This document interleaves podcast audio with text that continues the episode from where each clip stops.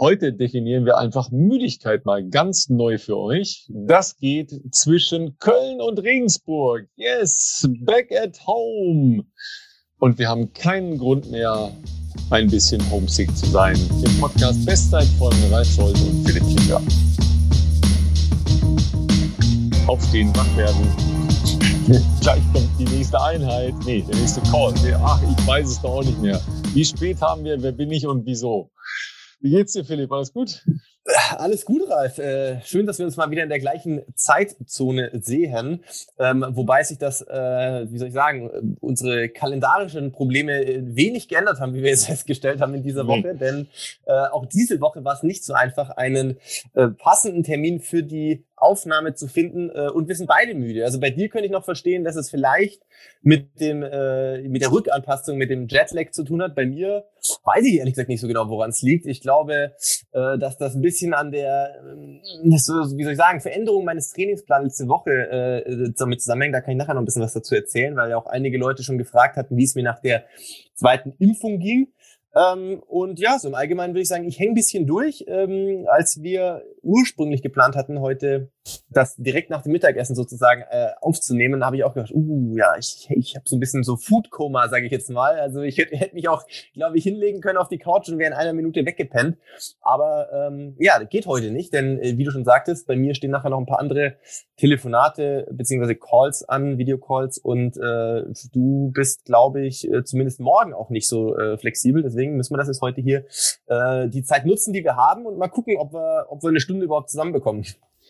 Also tatsächlich ähm, habe ich auch gedacht, oh, jetzt machst du erstmal ein paar Tage ganz ruhig. Ja, von wegen. Ne? Also das war leider gar nichts. Und äh, das mit der Müdigkeit, das ist leider auch eine Geschichte aus unserer Abteilung Don't do this at home oder Don't do this anywhere. Weil tatsächlich ähm, habe ich heute das Unfassbare geschafft. Ich war wieder laufen, ihr könnt euch das oh. gar nicht oh. vorstellen. Ja, ja, okay. Ja. Ne? Und sogar jetzt für meine Verhältnisse relativ früh, weil ich eben aufgrund des Jetlags noch früh wach werde. Ist zwar eigentlich andersrum, aber trotzdem ähm, werde ich halt einfach früh wach, weil ich schon früh müde werde. Und dann ähm, habe ich gedacht, okay, jetzt läufst du mal einfach wieder. Denn ich habe tatsächlich das letzte Mal Sport in dem Sinne gemacht, einen Tag bevor ich losgefahren bin. Ja, also jetzt äh, fast äh, zweieinhalb Wochen gar nichts. Und dann hat äh, meine kleine Uhr nach dem Lauf mal wieder synchronisiert, also alles synchronisiert. Und dann werden auch meine Schlafdaten ähm, nicht nur aufgezeichnet, weil das wurden sie die ganze Zeit, sondern auch mal wieder gezeigt. Ja. Und da hatte ich schon einen kleinen Schock, muss ich sagen, ja, weil tatsächlich ähm, war mir schon klar, dass ich nicht so viel geschlafen hatte.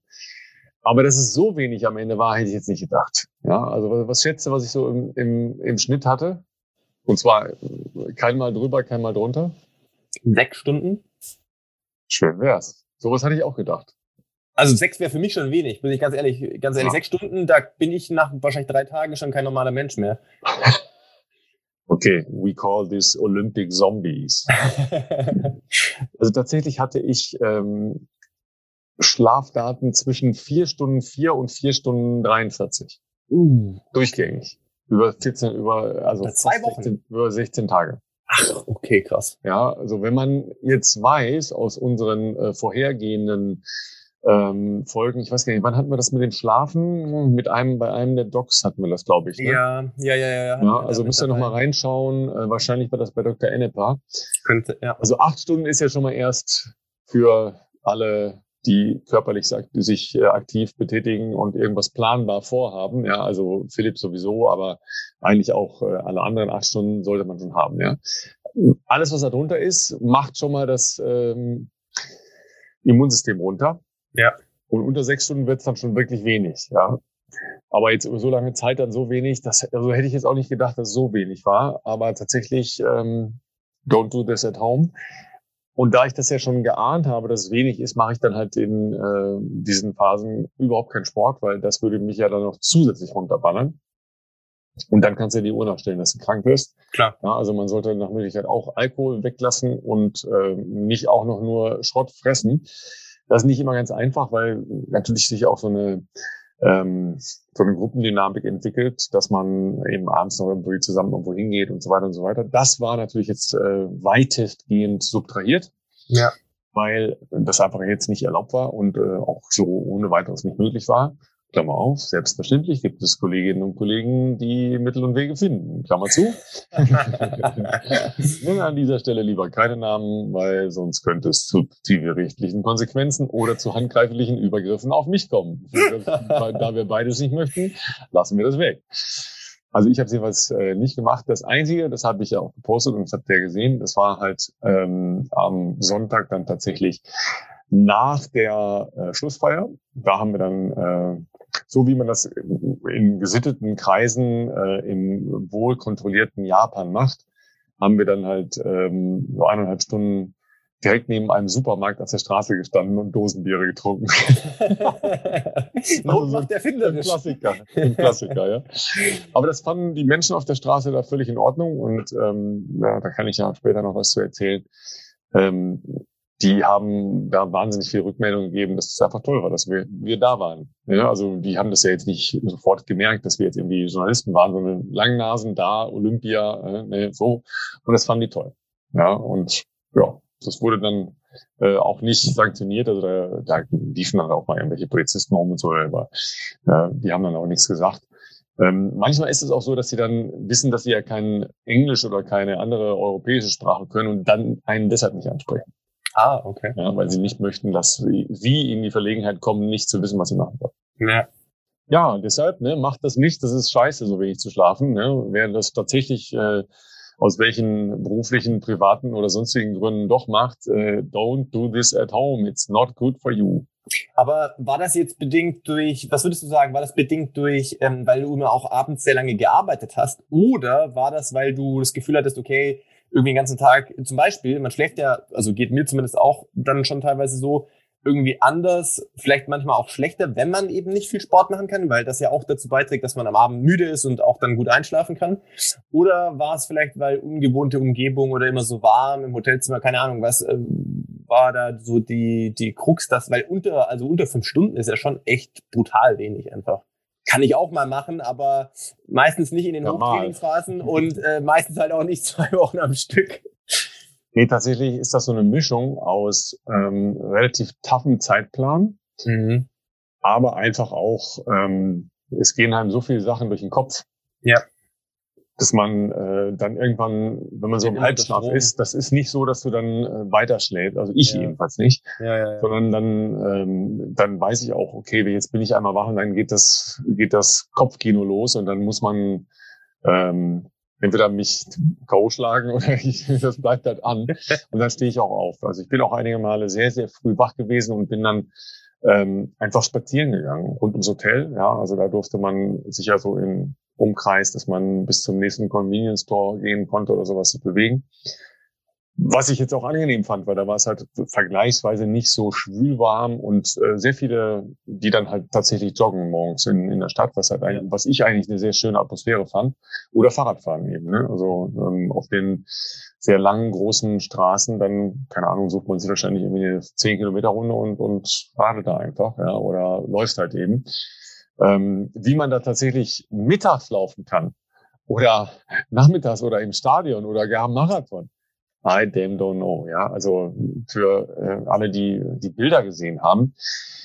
Ich glaube, es ist sehr schwer vermittelbar, wenn man noch nicht in so einem ähm, Klima selber mal gelaufen ist. Ähm, ja. Es ist Wahnsinn. Es ist wirklich Wahnsinn. Ja. Es ist eine ganz andere Belastung als normalerweise. Also die, die Leistungsfähigkeit, die da gezeigt worden ist, jetzt mal, sagen wir mal, alles jenseits von 1500 Meter, würde ich sagen, äh, ist schon crazy. Ist schon crazy. Ja. Also, und Marathon war ja ein ganz geiler Schachzug. Wir gehen nach Sapporo, das ist Hokkaido, das ist im Norden, das ist viel kühlerer. Ja. ja. Dann haben sie ja tatsächlich, was wir letzte Woche schon schon angekündigt hatten, haben sie ja, ja dann sämtliche ähm, Hitzerekorde in der Woche dann ausgerechnet, wo die Langstreckenwettbewerbe da waren, gebrochen. Und es war vor allen Dingen für die, für die GEA und für Frauenmarathon. Das waren schon harte Bedingungen, muss man echt sagen.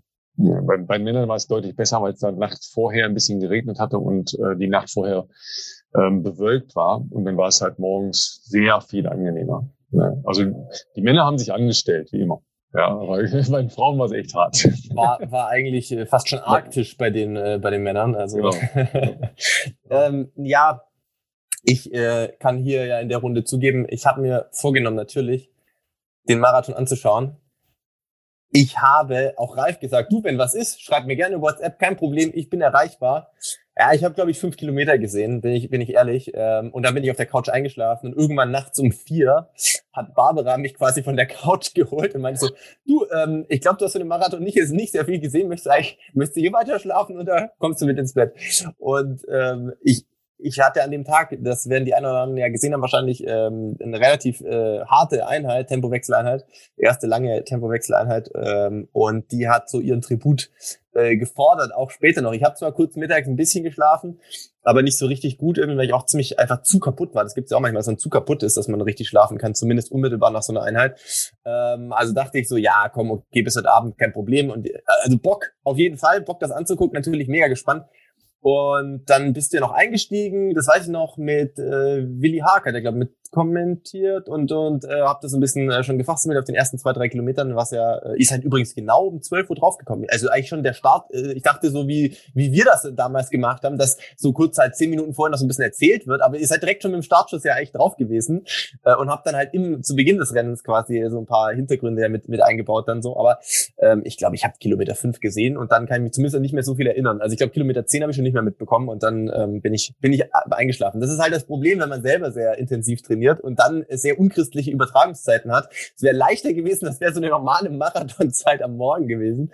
Aber ähm, ja, habe dann äh, das natürlich nachträglich mir alles noch angeschaut und denke auf jeden Fall, dass auch ähm, die deutschen Frauen haben ja sehr gute Ergebnisse abgeliefert. Ähm, das kann man, glaube ich, auf jeden Fall so sagen.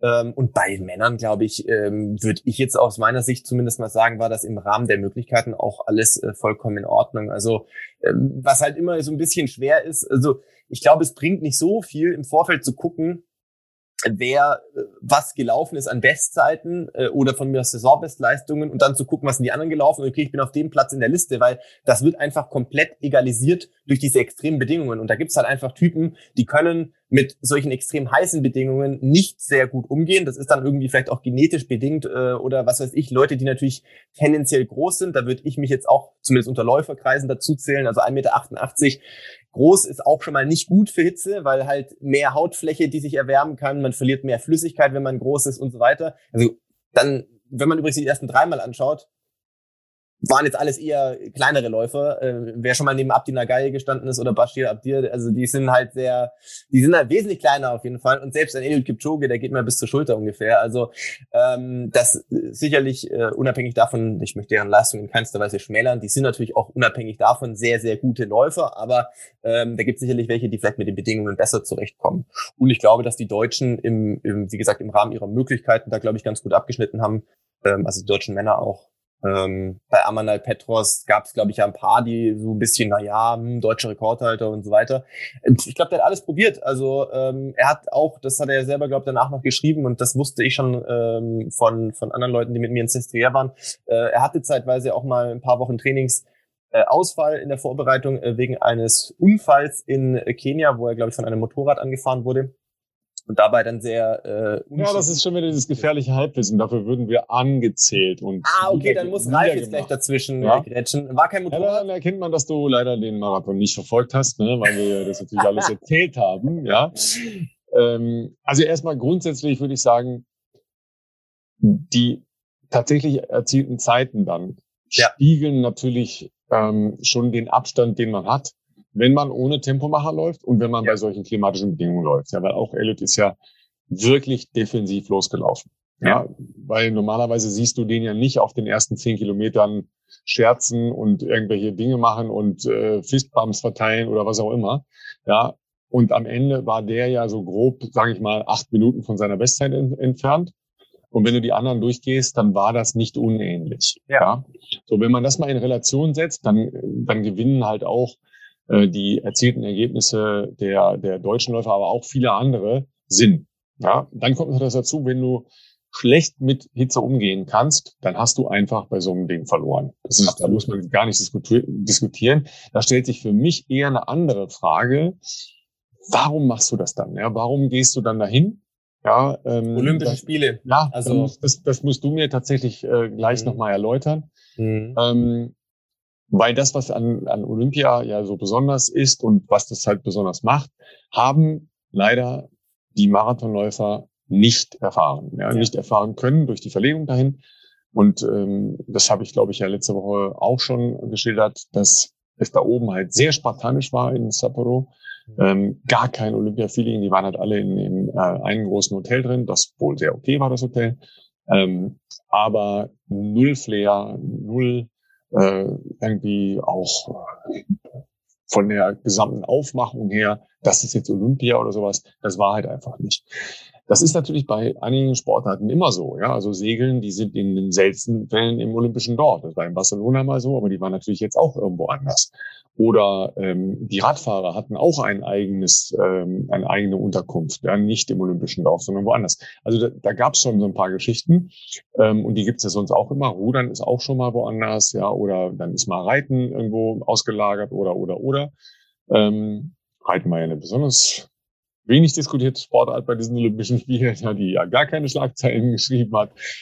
Ähm, ja, ja, und, und so addiert sich das dann halt alles auf, dass man dann, dass ich dann nachher doch denke, okay, du weißt ja vorher, es ist Sapporo, es ist nicht Olympische Spiele.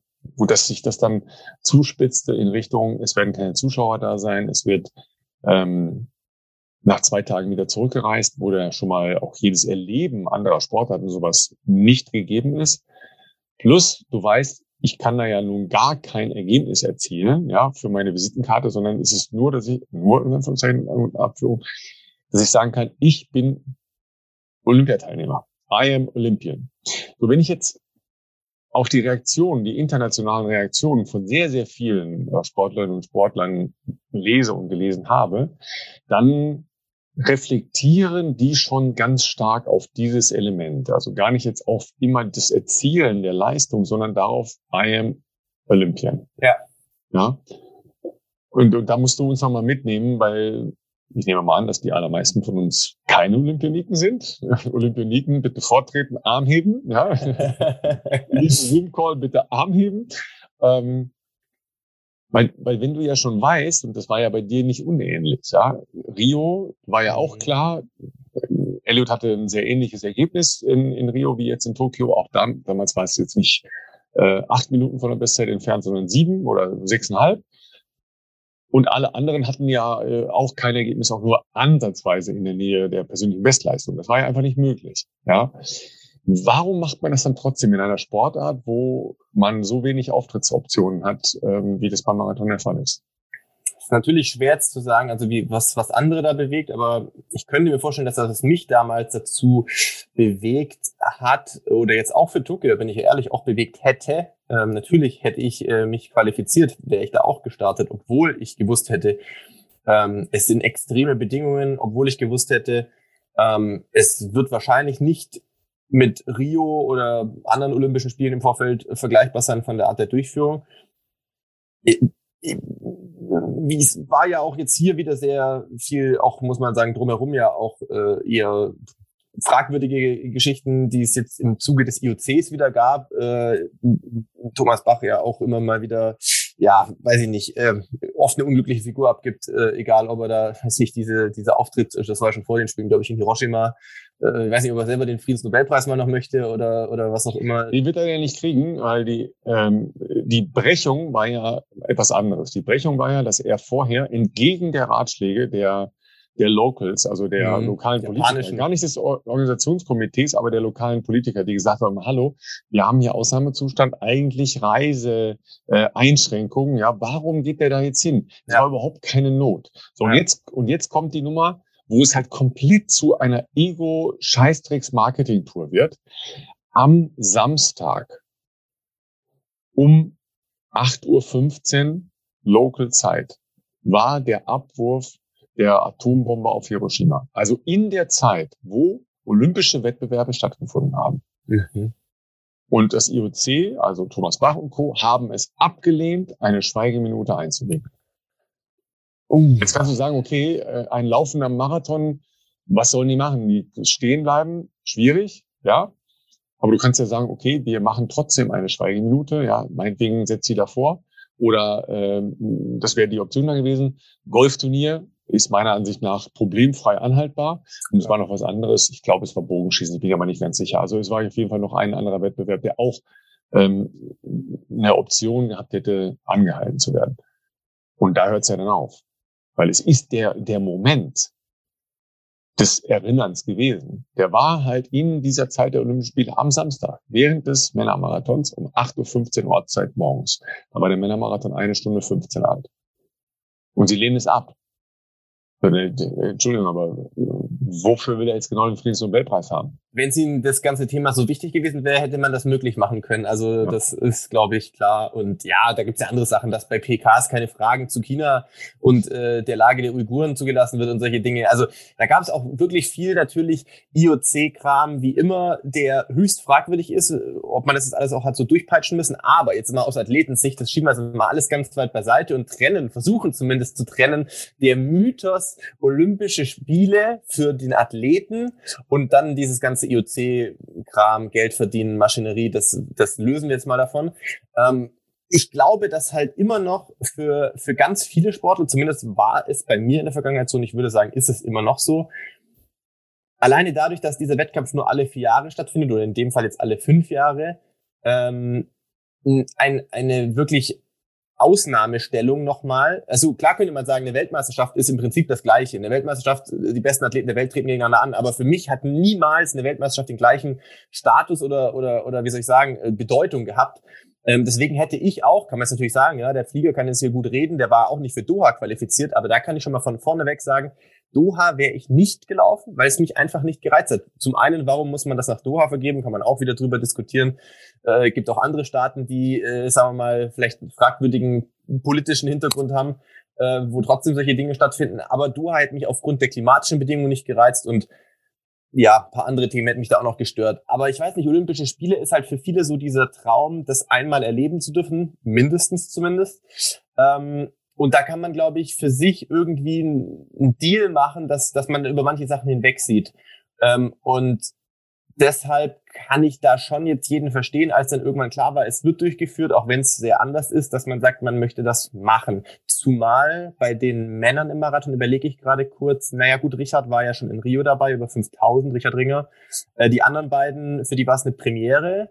Also damit meine ich Hendrik Pfeiffer, Amanal Petros. Bei den Damen war es für alle drei eine Premiere. Also alle in dieser besonderen Situation, in der ich zumindest in Rio auch war. Und ich glaube, wenn du das einmal zum Greifen nahe hast, dann greifst du nach jedem Strohhalm, der dich dahin führt, egal wie es dann am Ende vor Ort aussieht. Weil ja, wie du sagst, man kann danach sagen, man ist Olympionike, man hat das einmal erlebt, wie es auch immer war, und es macht irgendwie deine Karriere ähm, ich sage jetzt mal komplett, das ist jetzt irgendwie unfair, weil irgendwie sollte im Sport schon auch bei uns, auch wenn es unser Job aktuell ist, ja so sein, der Weg ist das Ziel und natürlich macht man nicht alles nur für einen Erfolg oder für ein Erlebnis, aber irgendwie doch ein bisschen. Also ich würde mal rückblickend sagen, Rio hat mir ehrlich gesagt schon echt viel Last abgenommen von meinen Schultern, was ich mir übrigens aber also selber auferlegt habe, unterbewusst über die Jahre ähm, weil es auch wirklich Phasen gab ähm, in meiner Karriere, wo, wo ich keine Lust mehr hatte, wo ich frustriert war, wo ich auch wenig Ausweg gesehen habe, dass nochmal irgendwie diese Lust wiederkommt oder dass man den Körper wieder so gesund bekommt, dass man das machen kann und eigentlich gerne aufgehört hätte. Und irgendwie da kann man natürlich jetzt rückblickend sagen, gut, dass ich nicht aufgehört habe, weil jetzt bin ich immer noch aktiv und bin auch glücklich, so wie es jetzt ist und das alles erlebt zu haben. Aber es gab wirklich Phasen, da war ich hatte ich nicht viel Freude am Sport und habe aber gleichzeitig auch keinen Ausweg gesehen hier raus, weil ich habe halt auch gesagt, okay, ähm, es muss für irgendwas muss das Ganze mal gut gewesen sein. Und für mich war immer dieses, wenn ich es mal zu Olympischen Spielen schaffe, dann hat es sich gelohnt, so, so ungefähr. Und das war irgendwie so diese Hürde, wo ich, wo ich für mich gesagt habe, ich kann nicht aufhören, ich muss mich da irgendwie durchkämpfen. Und das ist einerseits natürlich jetzt bitter, rückblickend zu sagen, dass man die eigene Karriere nur anhand von diesem Dabeisein oder nicht Dabeisein abhängig gemacht hat. Aber bis Rio hat sich phasenweise wirklich so angefühlt, bin ich ganz ehrlich. Ähm, und mit diesem ins Ziel kommen in, in Rio, übrigens, ich war auch ziemlich genau sechs Minuten über meiner äh, PB damals, ähm, ähm, ich glaube 2018 noch was, das waren dann ja, ziemlich genau sechs Minuten. Ähm, mit diesem ins Ziel kommen, drei Wochen Urlaub machen in Brasilien anschauen, habe ich gemerkt, okay, irgendwie du fühlst dich frei. Du fühlst dich motiviert für all das, was jetzt vielleicht noch kommt oder auch nicht mehr kommt. Aber ich habe so mit mir, ich war mit mir im Reinen danach. Ich habe gesagt, okay, was jetzt noch kommt, ist Bonus. Solange es mir Spaß macht, mache ich das noch weiter. Ähm, und wenn morgen, was weiß ich, die Karriere endende Verletzung kommt, was man natürlich nie hofft, äh, dann ist auch okay. Dann, dann passt es auch. Und, ähm, und davor hätte ich damit, glaube ich, ganz schwer umgehen können. Und ich weiß nicht, ob das anderen auch so geht. Vielleicht bin ich da auch irgendwie ein extremer Sonderfall. Aber ich glaube, für diese ganzen Opfer, für diesen Verzicht, für all das, was man die Jahre macht, ich glaube, für ganz viele ist das Thema, ich war mal bei Olympischen Spielen dabei, jetzt mal losgelöst von der Platzierung, ist es, glaube ich, so dieser, das gleicht irgendwie aus. Also zumindest in diesen olympischen Sportarten hat das nach wie vor diese ganz große Bedeutung. Übrigens, obwohl wir dafür ja nichts bekommen. Also ähm, das kann man auch gleich mal für den Leuten noch sagen, die, die da jetzt zuhören und wahrscheinlich davon nichts wissen. Olympiateilnehmer zu sein, das ist nice to have für dich selber, das ist schön für dich als äh, Errungenschaft, aber das, du kriegst da einen feuchten Händedruck und noch nicht mal den. Also da, das ist jetzt nicht mit irgendwelchen monetären Aspekten verbunden, das ist nur, nur für einen selber. Ja, wenn, dann ist es ja maximal mittelbar. Das äh, ist dann jetzt wieder ähm, direkt vom Ergebnis abhängig, logischerweise. Also so wie du das schilderst, äh, finde ich das halt ganz oft wieder. Ja, Es, ähm, es war halt eine, ähm, eine Weitspringerin, Tara Gittens heißt die, die kommt von Trinidad und Tobago, ist äh, in USA am, am College.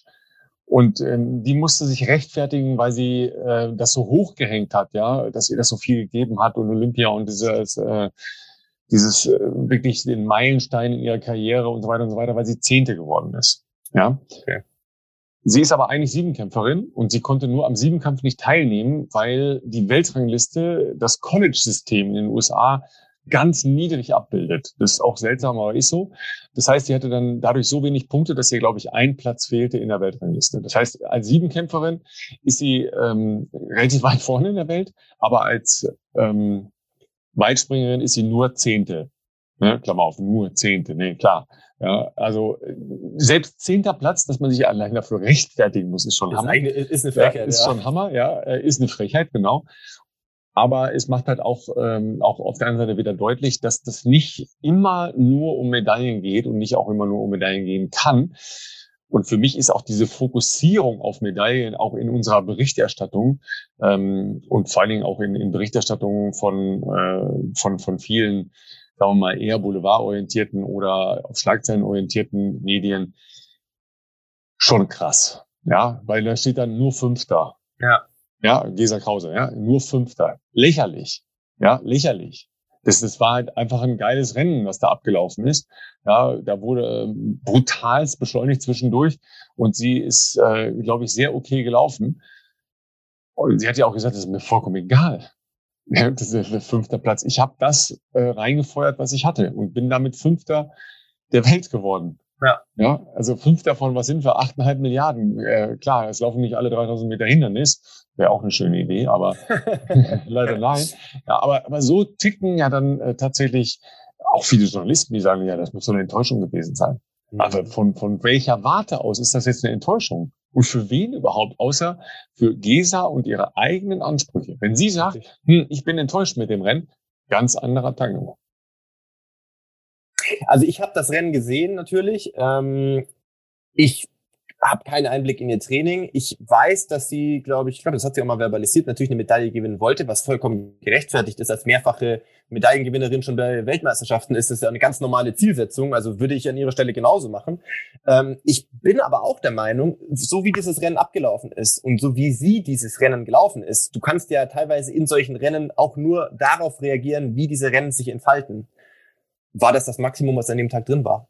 Ich glaube nicht, dass mehr drin gewesen wäre. Der fünfte Platz war das Maximum, was drin war. Und das zeigen ja eigentlich auch die Abstände, wie es am Ende dann, äh, wie, wie am Ende dann die, der Zieleinlauf sozusagen war.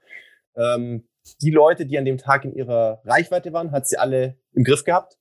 Und die anderen vier davor waren halt einfach entweder Tagesform besser oder generell in einer besseren Shape. Aber das war jetzt nicht, dass man da hätte sagen können, glaube ich, sie hat da irgendeinen großen Fehler oder irgendwas gemacht, sondern äh, von, von dem, was an dem Tag möglich war, hat sie das Maximum rausgeholt. Das hat zu einem fünften Platz bei Olympischen Spielen gereicht. Also über was reden wir denn da? Also ich meine, das ist halt ja manchmal diese sehr ja überspitzte Erwartungshaltung oder dann auch so ein bisschen dieses Niedermachen medial sind wahrscheinlich oftmals wirklich eher Leute, die halt auch keine Ahnung davon haben, aus einer praktischen Sicht, wie sich sowas entwickelt oder sowas ist. Und ist manchmal dann schade, dass das so negativ dargestellt wird.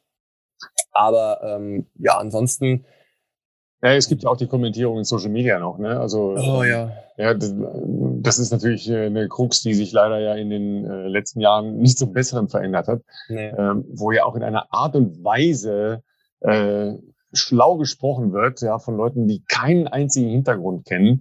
Ähm, das, das, das tut schon weh, ne? Das tut schon echt weh, das muss man echt sagen. Ja. Man hat manchmal die, äh, gerade auf Social Media, ich bin ja wirklich jemand, der auch sehr aktiv ist. Ähm, mir macht es zu großen Teilen Spaß, gibt aber auch natürlich äh, gewisse Dinge, die einen auch mal aufregen oder einen auch manchmal wundern oder ratlos so ein bisschen zurücklassen. Also alleine dieses, dieses Bedürfnis scheinbar mancher Menschen, äh, Sachen zu verbalisieren, wo ich mir denke, das würdest du doch nie zum Beispiel jetzt Gesa oder mir oder wie auch immer irgendwie mal trauen, ins Gesicht zu sagen oder sowas. Und dann so irgendwie so ein, so ein, so ein Kram da zu schreiben, was negativ ist, ohne jegliches Hintergrundwissen oder sonstiges. Das wundert mich auch immer, aber das ist so ein Phänomen, was halt leider äh, Social Media technisch auch äh, da hervorgebracht wird, leider. Ähm, wird man, glaube ich, auch nicht zurückdrehen können. Da muss man einfach ähm, entweder gut sein im Ignorieren oder einfach die Leute konsequent direkt auf eine Blocklist setzen und gut ist. Ja, aber grundsätzlich bin ich schon dafür, dass man halt auch Dinge gerade rückt. Ja, ähm, also ich bin da ja bei äh, bei einigen Kolleginnen und Kollegen sehr ähm, wenig bereit, Kompromisse zu machen und zu sagen, ja, lese ich dann halt nicht oder so, ja. Dann da halte ich dann auch schon dagegen, ja. Also mhm. das äh, sorgt dann für Puls bei mir, reichlich Puls und ich hatte diese Woche schon reichlich Puls. ähm, aber ähm, ich, ich sehe halt nicht ein, dass man das immer alles so unwidersprochen lässt. Ja, weil das, das geht halt auch nicht. Ja, man, man muss auch hin und wieder mal äh, ganz klar da einfach entgegentreten und sagen, Freunde, das, was ihr da macht, ist einfach nicht in, nicht in Ordnung. Ja, und äh, das, das geht so einfach nicht.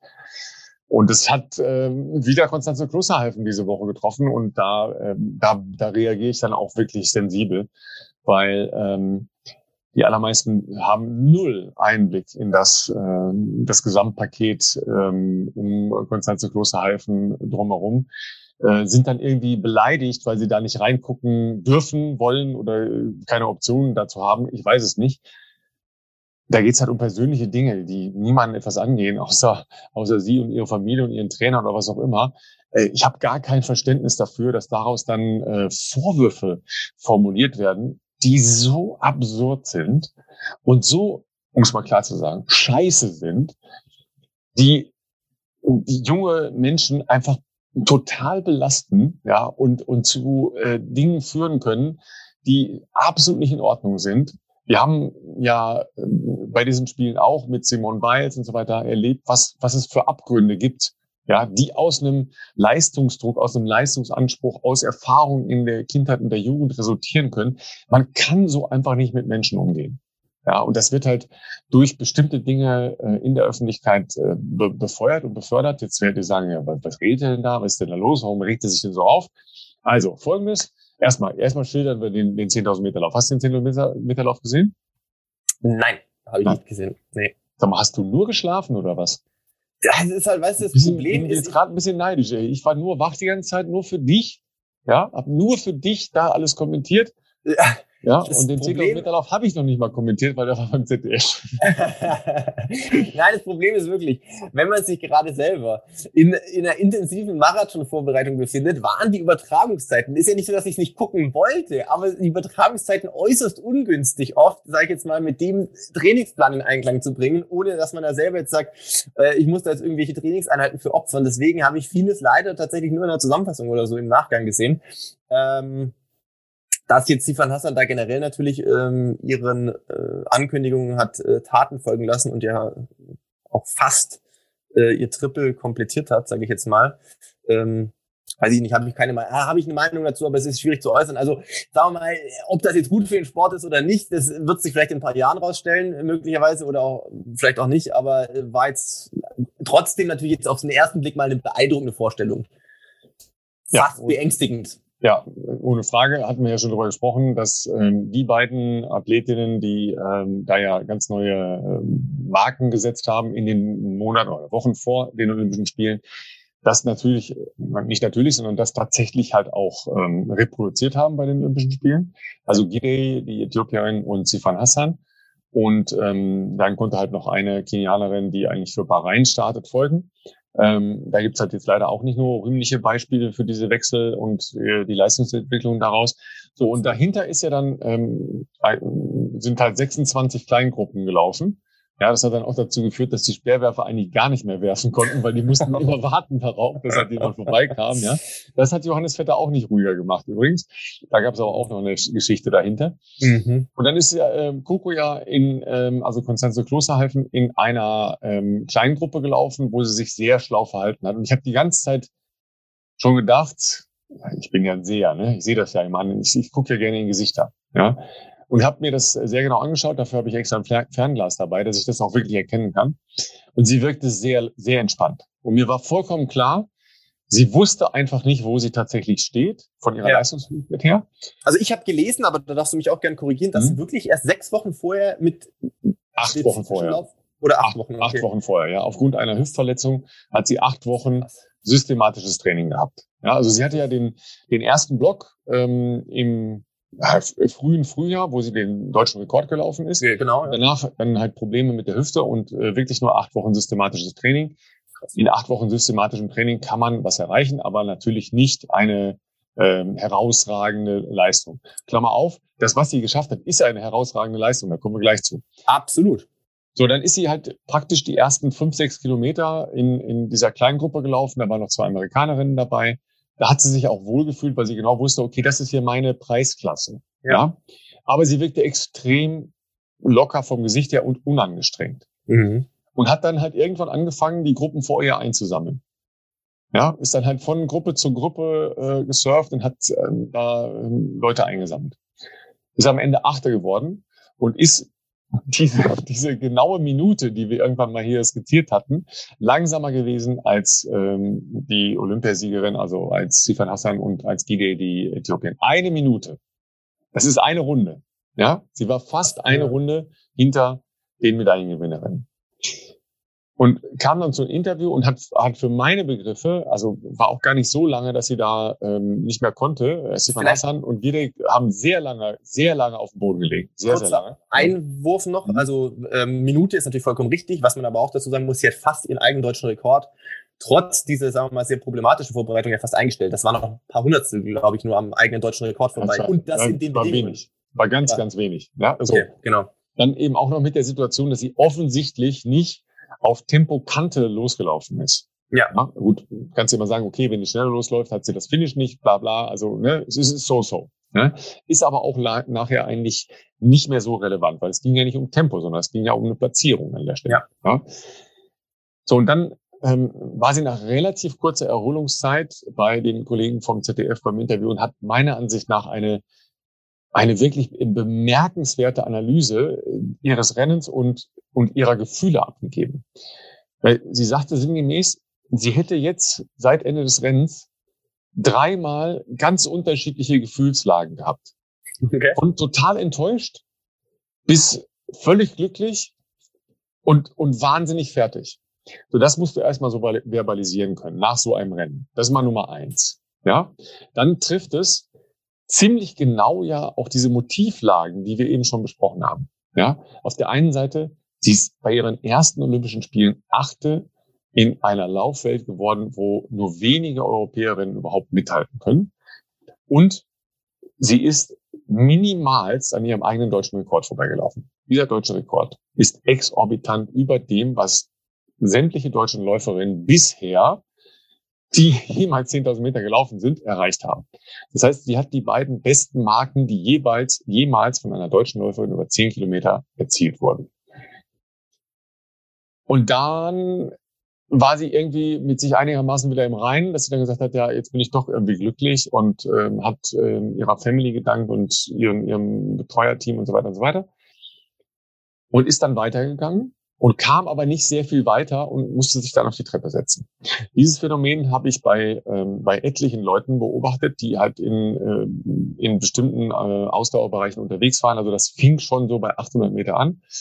Erstmal geht's noch, ja, und dann dann schlägt halt offensichtlich äh, die, äh, ich weiß gar nicht genau, was das denn ist, ja, ob dann äh, das dann nochmal, also Laktat ist es ja dann eigentlich schon schon wieder im Abbau begriffen, ja, aber dann schlägt der Körper halt zurück und will nicht mehr, ja, er will dann Ruhe haben.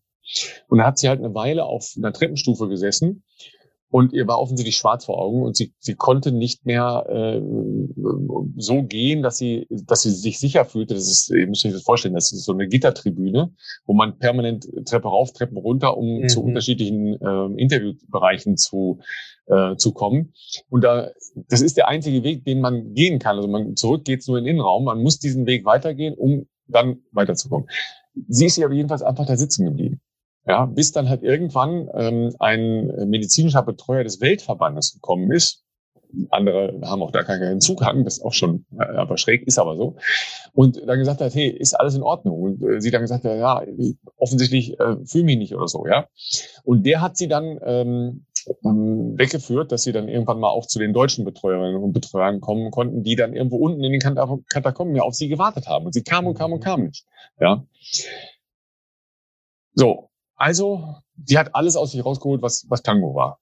Bei schwierigsten Bedingungen, denn an dem Abend war es extrem luftfeucht. Ja, ich schätze mal sowas 85 Prozent und naja, es wird kühler dann abends, es war so 31 Grad. Ja. So, lauft mal bei 31 Grad, bei 85 Prozent Luftfeuchtigkeit 10.000 Meter an eurem Leistungslimit. Ich würde es euch nicht empfehlen. Ja, don't do this at home. Weil das den Organismus komplett runterfährt. Ja, komplett runterfährt. So, und dann kommen Artikel, die darauf abheben, ja, wie dünn sie denn sei und dass das alles nicht ginge und dass das ja offensichtlich die Essstörungen wären und was man mit der machen könnte und so weiter und so weiter.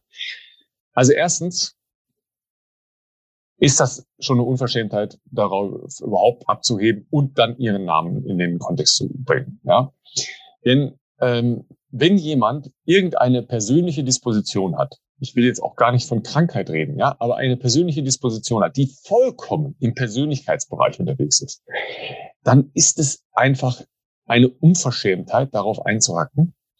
Und es geht einfach nicht, dass Menschen, die sich da exponieren, indem sie laufen, ja, niedergemacht werden aufgrund von vollkommen an den Haaren herbeigezogenen Verdächtigungen und, und Verurteilungen, ja, und das dann noch unter dem Pseudomantel der medizinischen Vorbildung.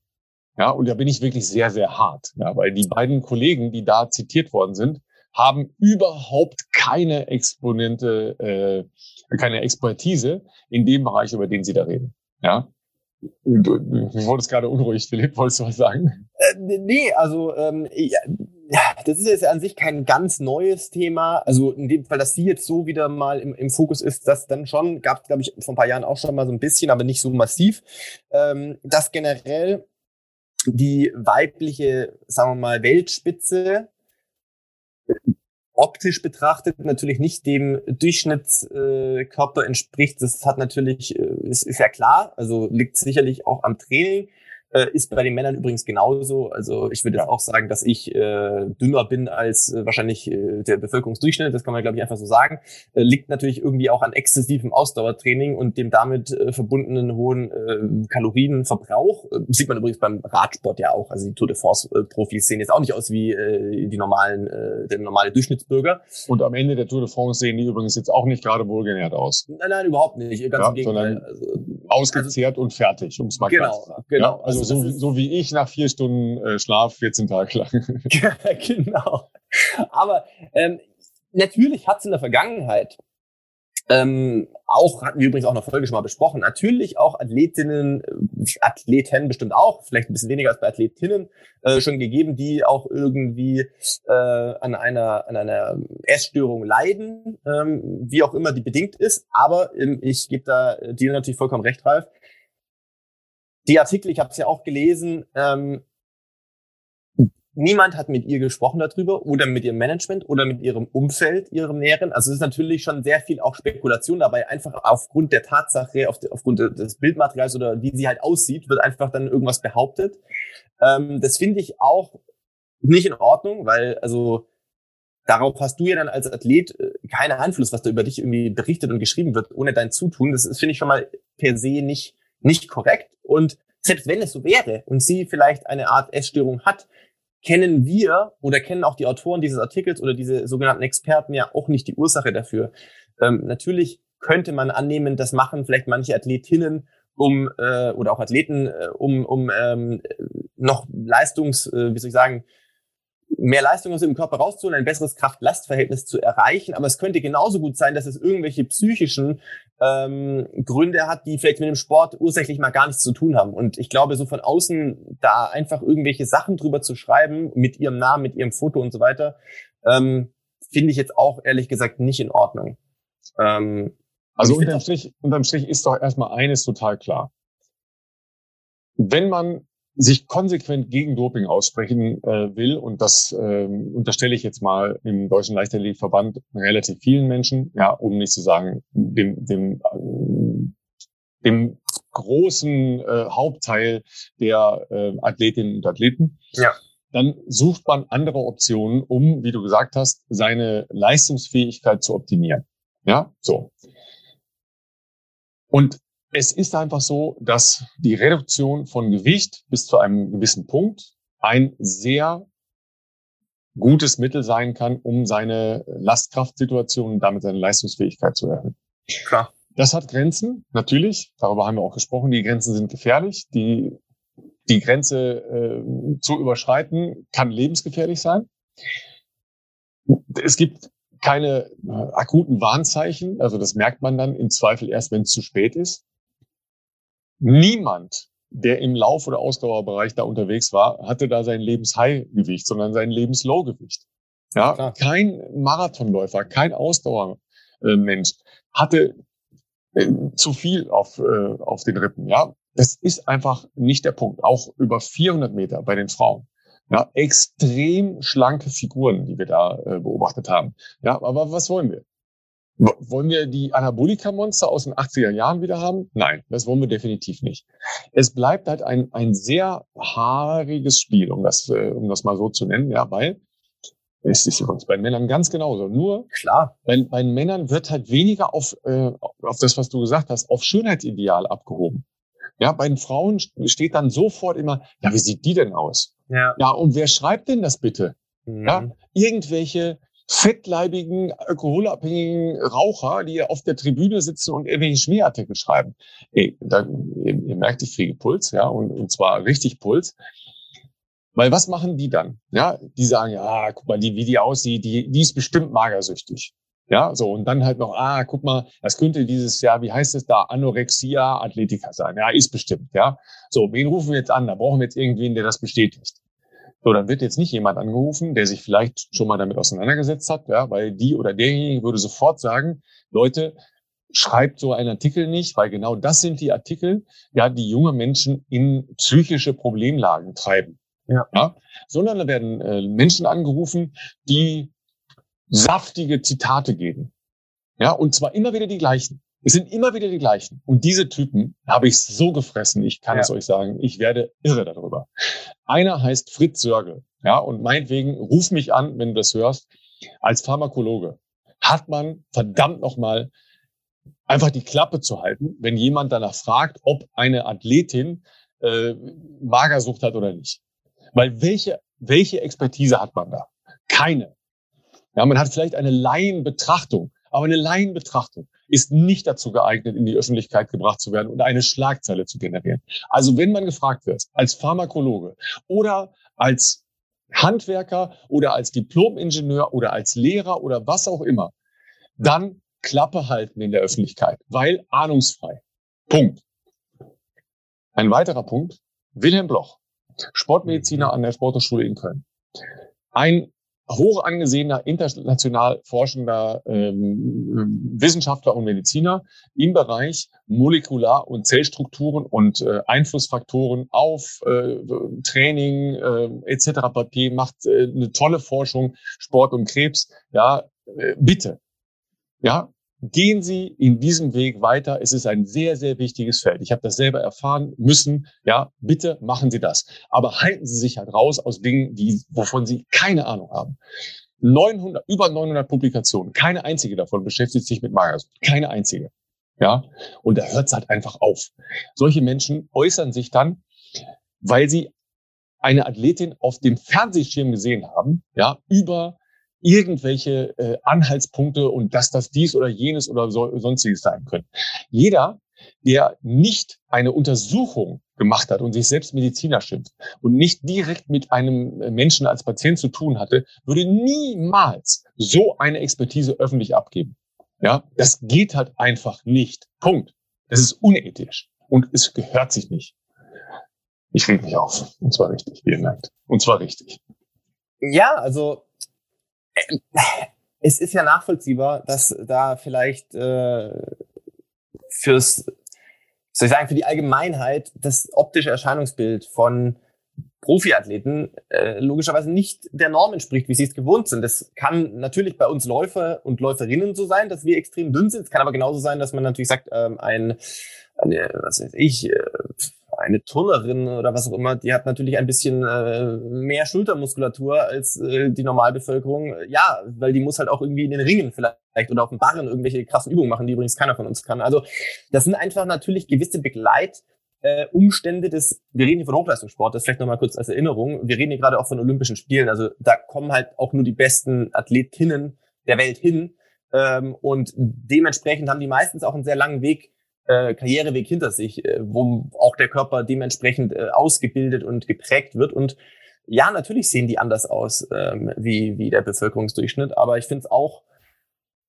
problematisch, da einfach so, wie soll ich sagen, so ohne wirklichen Auftrag und Hintergrund ähm, dann solche Dinge zu ähm, zu behaupten, medial. Und du hast natürlich auch recht, da werden generell gerne natürlich die Leute ausgesucht, die auch bereit sind, solche Statements rauszuhauen, damit der Artikel reißerischer wird und man so die quasi Legitimation natürlich auch hat, dass ein Mediziner oder was auch immer, äh, Pharmakologe, ja gut, der hat das weniger Bezug, noch, noch weniger Bezug dazu, obwohl das überhaupt nicht sein Feld ist, ähm, da dann irgendwie zitiert wird, weil es natürlich für den Artikel vermeintlich den Artikel irgendwie äh, bestärkt und aufwertet. Aber ja, das ja. ist. Ähm, also Wilhelm Bloch, um das noch zu sagen, ja, ähm, ist ein, ein ähm, hochrenommierter Forscher in Fragen äh, von ähm, Hitzeauswirkungen auf Leistung.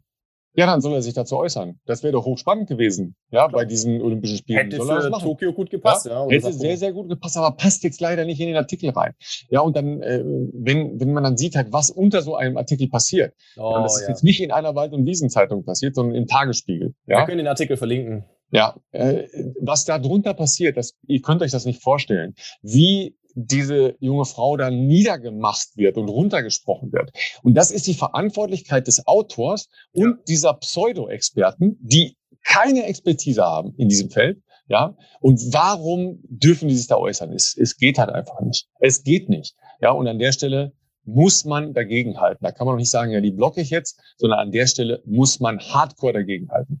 Diese Frage wurde übrigens auch in der äh, Abschlusspressekonferenz des Deutschen Leichtathletikverbandes gestellt, die ähm, online ähm, gemacht wurde. Also ne, da, ihr, ihr, ihr seht, wie das Muster ist. Ja, ähm, es wird halt einmal ein Narrativ über äh, eine Athletin entworfen, ja, und dieser, dieser Tagesspiegelartikel, ich schwöre es euch, der wird noch zigmal zitiert. Er ist für mich weit entfernt von irgendeinem journalistischen Ansatz. Das ist ein Schmierartikel. Ja, weil niemand, niemand hat irgendeine Ahnung darüber, was, was wirklich abgeläuft. Niemand. Das ist nur von außen drauf betrachtet, auf 10.000 Kilometer Entfernung. Ja. Und dann, ähm, wo war ich stehen geblieben, habe den, den Faden verloren. Äh, die Pressekonferenz ist Ah, die Pressekonferenz, richtig, ja. Und dann wurde halt auch in der Pressekonferenz die Frage gestellt, ja, und die sei ja sehr dünn gewesen und da hätte es ja schon immer mal zu ja, ja, ja, zu Konstanze. Und da hätte es ja schon immer mal Probleme gegeben und so, ja. Also, sagen wir mal, Gemurmel und Grundrauschen wird dann da als Fakt verkauft schon mal, mhm. ja, was schon mal ein Witz ist.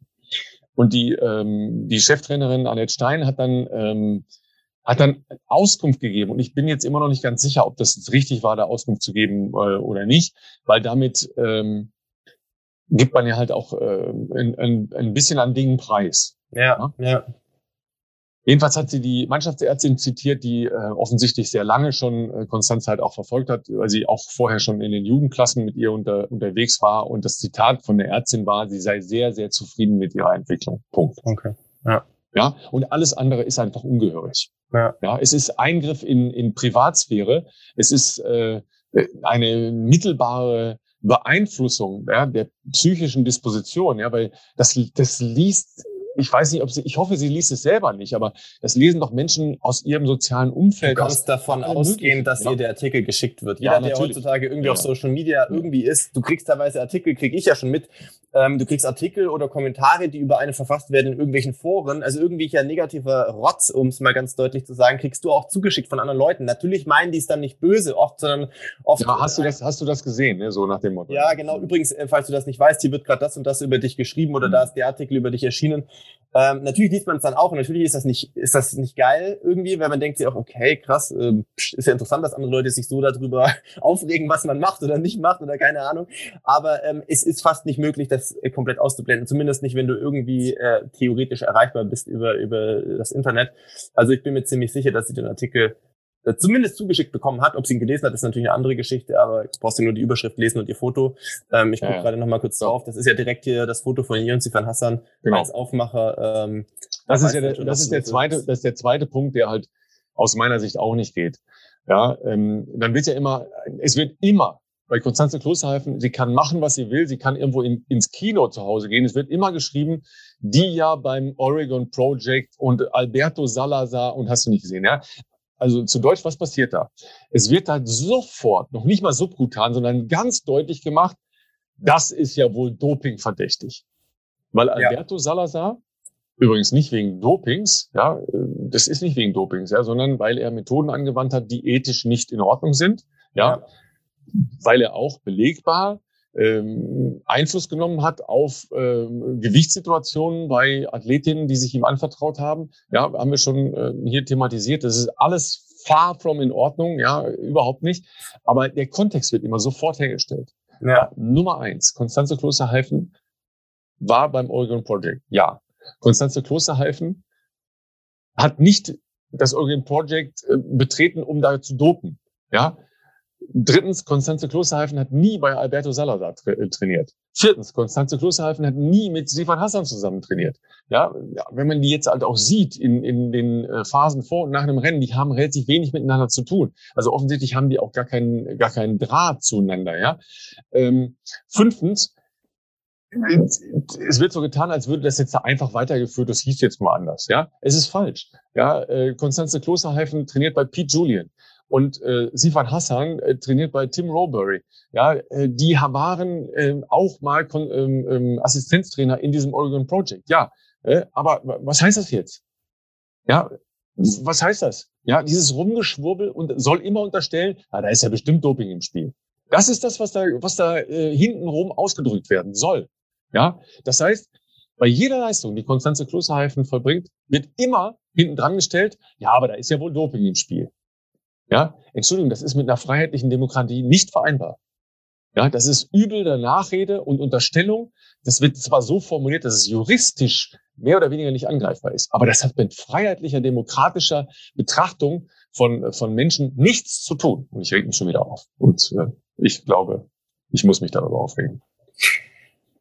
Ja, also was man vielleicht zu dem Zusammenhang vielleicht noch, ich will das gar nicht verteidigen, aber natürlich zumindest bemerken kann, war schon als sie damals zum Oregon Project gegangen ist. Und ja, offiziell hat sie nie bei Alberto Salazar trainiert. Das hat sie immer, ähm, also hat sie immer behauptet. Und Pete Julian war wohl auch ihr Trainer. Das war auch äh, immer so die, das Narrativ, was nach außen getragen wurde.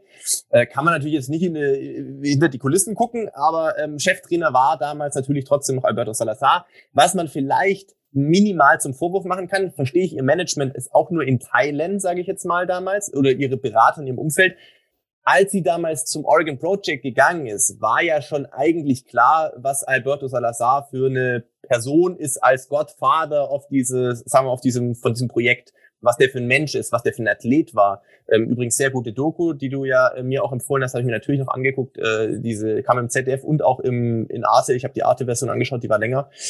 Da wird ja schon relativ gut klar, was das für ein Mensch ist, der immer versucht, Grenzen auszuloten Und so das Motto, was nicht verboten ist, ist erlaubt, finde ich jetzt auch problematisch in Teilen, sage ich jetzt mal. Ähm, ist nicht verboten oder Teile waren ja dann doch irgendwie nicht ganz in Ordnung. Auch so Abuse mit, ja, da ging es eben auch viel um Gewicht äh, mit der Mary Kane und so weiter. Finde ich schon problematisch. Den Vorwurf kann man vielleicht schon machen, dass man sagen kann, mh, hm, man wusste ja, was das für eine Gruppe ist. Man wusste, was Alberto Salazar für ein Mensch ist ist das so smart, sich diese Gruppe anzuschließen? Das wird jetzt wohl nicht das beste Medienecho auch äh, logischerweise äh, mit sich bringen.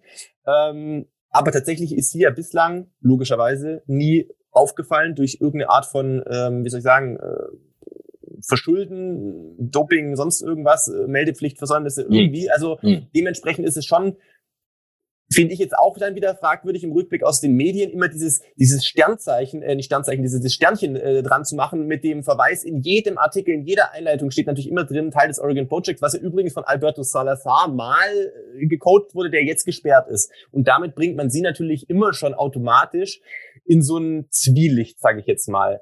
Ja. Und äh, das ist schon Tatsächlich ist es ja, ist es okay. ja noch ein bisschen anders, weil ähm, Konstanze Kloßhalten ist ja jetzt nicht ein Spätentwickler oder jemand, der äh, überraschend auf der Szene aufgetaucht ist, sondern oder dort ja jetzt so viel besser wurde. Also die ist schon besser geworden, aber die war ja davor auch schon auf einem sehr, sehr hervorragenden Level, ja. muss man auch sagen. Die 1500 Meter Bestleistung ist immer noch in der Zeit äh, erzielt, als sie in, äh, in, in ja. Deutschland trainiert hat. Ja, ja. Ähm, äh, dass da eine Verbesserung eingesetzt hat, ist halt gar keine Frage. Ja. Ähm, auf der anderen Seite es gibt ja eine Dokumentation über ihre Leistungsfähigkeit, ja. Die ist, genau. äh, die ist nicht öffentlich und das ist auch richtig so, weil das sind persönliche Daten. Aber ähm, sie ist ja in Leistungsdiagnostiken in, in Leipzig, ja, da wo. Äh, Habe ich auch schon gehört, einiges dazu. So, ne, wo Kaderathleten äh, untersucht werden, regelmäßig seit der Jugendzeit unterwegs. Und ja? damals schon außer, äußerst außergewöhnliche und als Werte. außergewöhnliches Talent identifiziert worden. Ja, ja ähm, die sich seit der Jugendzeit in einem äh, Bereich der Ausdauerleistungsfähigkeit bewegt hat, die bemerkenswert über dem Durchschnitt liegt. Ja, so und äh, deshalb, äh, ich bin, bin weit entfernt von blauäugig zu sein. Dafür bin ich zu lange ähm, in dieser Szene und beobachte die viel zu lange. Und es gibt sehr viele Dinge, die ich äußerst kritisch beäuge. Das heißt noch lange nicht, dass man das öffentlich machen kann, weil das üble Nachrede bleibt. Ja, also wenn, wenn jemand, halt wenn jemand, wenn jemand Belege hat, dann bringe er die Belege und dann können wir diskutieren. Ja, und alles andere ist so üble Nachrede. Das geht halt einfach nicht.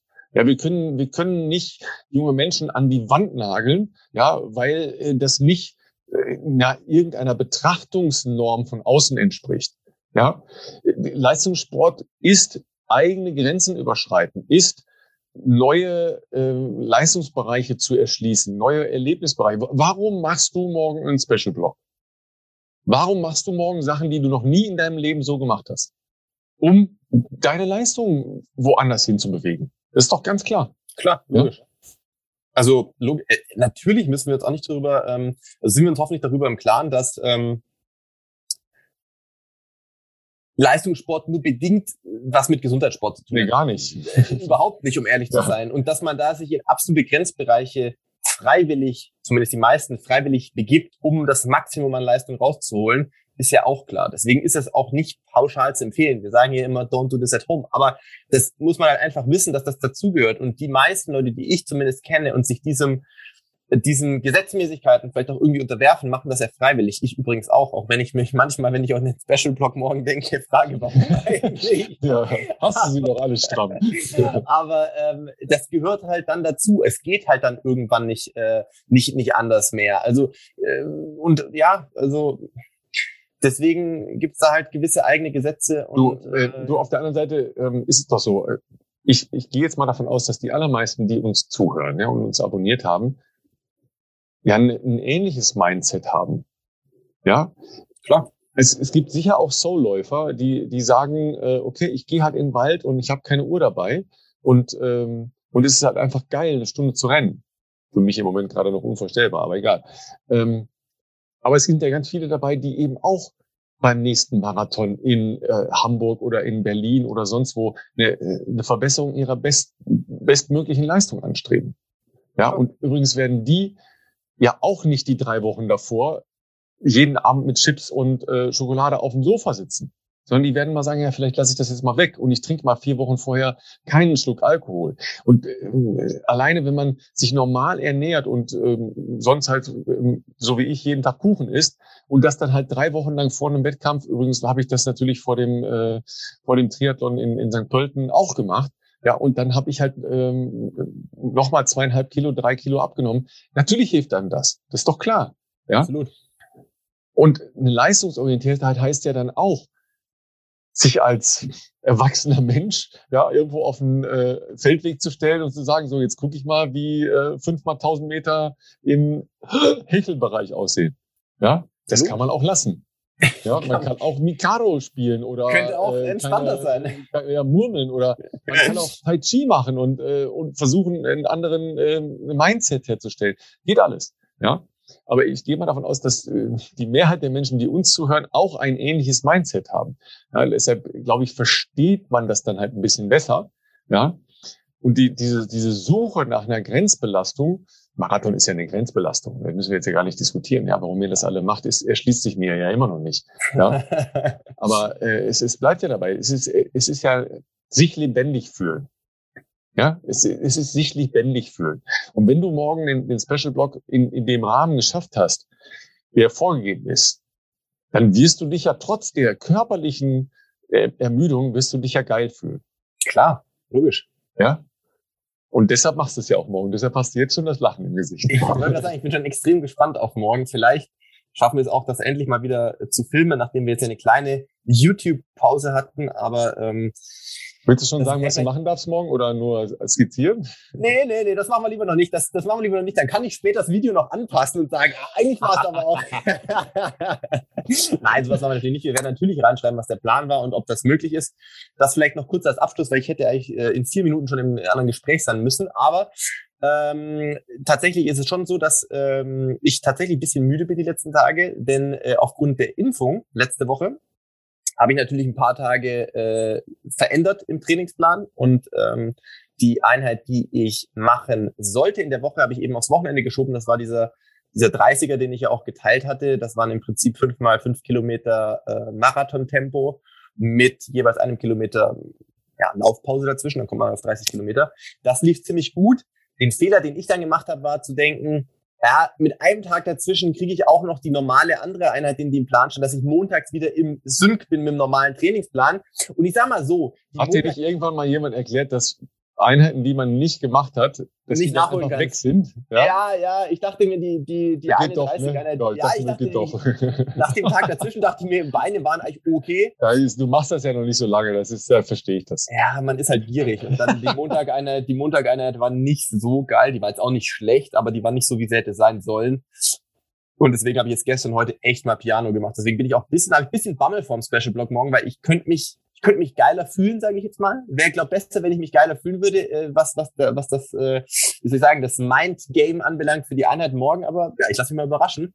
Und ähm, werde euch natürlich nächste Woche dann hier, können wir da ausführlicher drüber sprechen. Wir haben auch noch die Mail von Benedikt hier, die haben wir von dir bekommen. Vielen Dank dafür.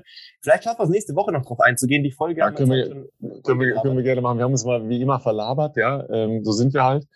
Ähm, genau. Wir wollten ja auch noch über Amduni und äh, die, die, die, Flaschenaktion. die Flaschenaktion reden, ja, auch nicht ganz einfach, aber ähm, wir haben ja nächste Woche auch noch eine Woche, ne? Und gerade sagen. Da haben wir sonst keine Themen, also von daher. Genau, ich hoffe, wir vergessen das nicht bis nächste Woche schon wieder, aber wir haben es alles gelesen auf dem Schirm, aber ich muss leider los, Leute, sonst ähm, ja, wird das bei mir nichts mehr hier mit dem Zeitplan und äh, Ralf ist morgen auch schon busy, insofern ähm, ja, Ironman ja. am Wochenende, ne? Also äh, Sonntag, äh, ihr seid ja sowieso alle früh wach, weil es warm ist am Sonntag, 32 Grad.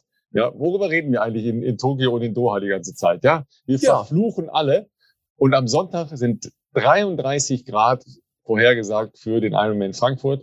Ja, was das mit den Menschen macht und wie man Don't Do This at Home auf dem Reporterplatz hinter sich bringt, Ihr könnt einfach einschalten, HR Fernsehen. Ab 6.15 Uhr morgens sind wir für euch da und dann so knappe 10 Stunden.